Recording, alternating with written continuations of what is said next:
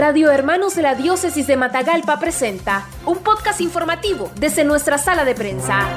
Sector cafetalero lanza campaña de prevención contra el COVID-19 de cara al inicio de la cosecha 2021-2022. En cuanto al contexto sanitario, Auralila Sevilla Juan, presidenta de la Alianza Nacional de Cafetaleros de Nicaragua, manifestó su preocupación ya que el repunte de casos COVID-19 que se está observando coincide con la cosecha cafetalera a diferencia del año pasado que el repunte de esta enfermedad se dio en mayo, junio y julio. Debido a que la enfermedad es una amenaza, organizaciones cafetaleras del país lanzaron este miércoles miércoles 6 de octubre, la campaña de prevención COVID-19 tendrá una duración de cuatro meses, iniciando el 6 de octubre y finalizando el mes de febrero 2022. Durante este periodo se hará la divulgación masiva de material audiovisual, tanto para los productores como para los colaboradores, en donde se dará a conocer el protocolo de prevención en las fincas cafetaleras. La campaña está centrada en tres bloques. El primer bloque es el lanzamiento previo al corte de café. El año pasado lo hicimos un poco adelantado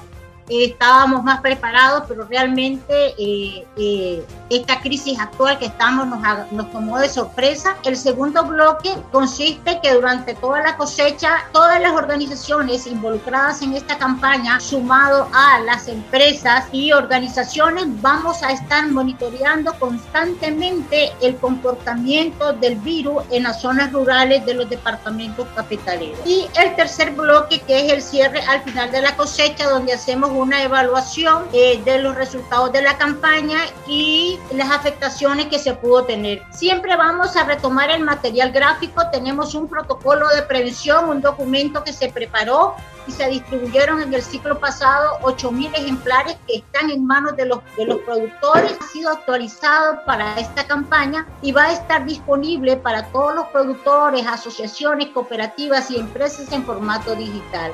Estamos, a partir de ahora, estamos iniciando una campaña masiva a través de los medios digitales, considerando que el nivel de contagio en el país es alto, principalmente en los departamentos de la zona norte. Hemos considerado necesario en este ciclo enviar una carta al Ministerio de Salud de Nicaragua solicitando el apoyo de brigadas médicas que se puedan movilizar en los principales eh, departamentos y municipios cafetaleros para monitorear y orientar a, a las personas eh, y también monitorear y si hay posibles personas con posibles síntomas.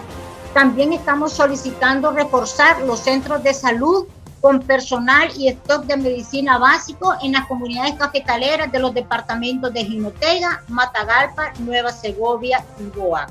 Las vacunas también es un tema importante para nosotros y consideramos que eh, es, bienvenido este proceso de vacuna que se ha dado en el país. También en esa misiva que enviamos al Ministerio de Salud, estamos solicitando se valore una jornada de vacunación en las áreas rurales, principalmente en aquellos departamentos y municipios eh, que, que son los que cultivan mayor el mayor porcentaje de café. Sevilla aseguró que este año el precio que registra el rubro a nivel internacional es un aspecto positivo para el sector. El incremento de los precios que se ha venido dando mantienen picos muy atractivos de hasta 215 dólares por quintal, lo que da cierta estabilidad a los productores para las próximas dos o tres cosechas. Se están fijando precios futuros, eso da margen de seguridad y facilitará el acceso al financiamiento de los productores e inversiones en las fincas.